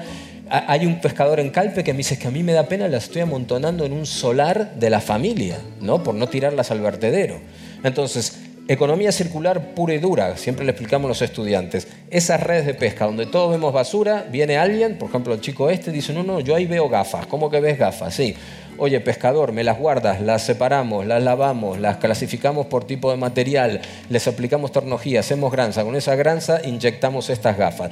Estas gafas, esto es el ejemplo de economía circular. Las redes, en vez de estar en un vertedero, ahora están de nuevo en el circuito, están vivas en forma de gafas, ¿no? Es darle una segunda oportunidad y eso es hacia donde tenemos que ir. Otro que ir ejemplo viendo. como ese es un, un emprendedor que además es amigo mío que desarrolló una, junto a un, un instituto científico aquí en Madrid, eh, tecnológico, eh, un- utilizar el aceite eh, usado en la cocina en un proceso de saponificación, o sea, creo que sí, para generar un eh, lavado, o sea, un, un producto de jabón para lavar la Claro, ropa, claro. que es Que es básicamente bueno, lo que hacían antes nuestras abuelas. eh, Es que el tema de con la sosa ecología- cáustica, pero ahora ya sin sosa cáustica para no quemarnos, y lo está comercializando, se llama Souji, y es un paquetito además muy mono, muy bi- biodegradable, y vos- nosotros somos partícipes de esa producción, de, ese, de darle esa segunda vida al aceite usado, que si no, ¿dónde va el aceite usado, amigos? Eh, El otro tema, bueno, y además es súper contaminante. Claro. Por ejemplo, lo peor que podemos hacer es tirarlo por el, Eso es, por el fregadero. ¿eh? El aceite contamina miles de litros de agua, ¿no? Un litro de aceite. Esto que la latita de atún y la escurrimos en- en el fregadero, por favor, no, ¿no? Es tremendo, ¿no? Después sacar eso, mm, trabajar con el agua esa para que en la depuradora para volverla es totalmente complicado. Oye, quería decir antes de terminar que me han entrado dos WhatsApp. Anda, Uno es de mi, uno de mi- uno- directo, en directo. uno es de mi vecino No me lo puedo creer. y el otro es del fabricante de rotuladores. No. Se está Pero lo voy a leer. No, no, no los puedo leer. No se pueden leer en público. sería maravilloso y una cosa fantástica que entrasen en directo, ¿no? Como en la radio, que tengo una llamada. No, más cosas que se están haciendo ahora. También, por ejemplo, eh, que es aplicaciones de innovación tecnológica y aplicaciones de empresas que están dándole ahí a la mente como, oye, mm, es que podemos hacer cosas para evitar eh, contaminar y encima seguir viviendo, subsistiendo y, generando mm, productos, ¿no? Que es el, eh, estas cápsulas que son para em, evitar las botellas de agua, Ah, sí, sí. que se llaman UP, me parece que se llaman UP, UP, lo tengo apuntado por aquí, Ujú. pero no llevo las gafas, y eh, que son biodegradables, o sea, se, se absorben. Directamente, en sí. vez de mm, una botella de plástico, pues son unas esferas chiquititas, entonces se meten directamente en la boca como una capsulita y no tienen base. Y eso se está vendiendo. sí, sí. Y ahora, por ejemplo, a los corredores en la maratón de Londres se lo distribuyeron. ese es un tema porque, claro, cuando si, aquí hay gente que corre, cuando se tiran las botellas Tiran de de agua, todo, sí. ahí. Las barritas energéticas. Bueno, bueno, sí, eso. sí, sí. Pues esto se les dio a los corredores y, claro, no genera ningún desperdicio. Totalmente. Yo ahora cuando hablamos de tecnología también tenemos que pensar la tecnología no la- las aplicaciones, no solo las aplicaciones y la cosa que podemos tocar, sino lo que está pasando a nivel de I más D más I, de sacar, por ejemplo, la industria del calzado va a tener un vuelco importante en los próximos años. Se está investigando mucho el tema de sustituir pieles, eh, materiales sintéticos.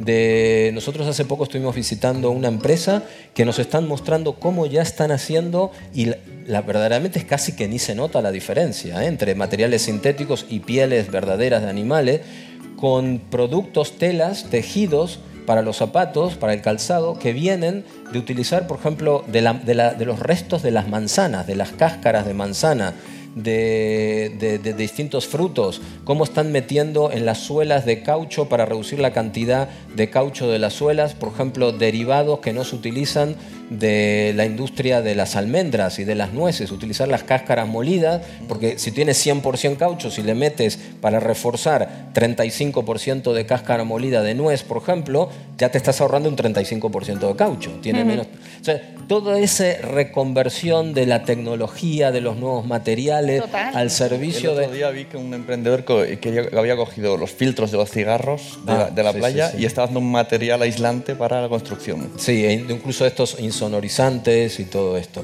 Ahora se abre un, un- un camino impresionante para la humanidad en la que tenemos que participar todos. Insisto, no dejemos que este camino lo, lideren solamente las empresas o las administraciones.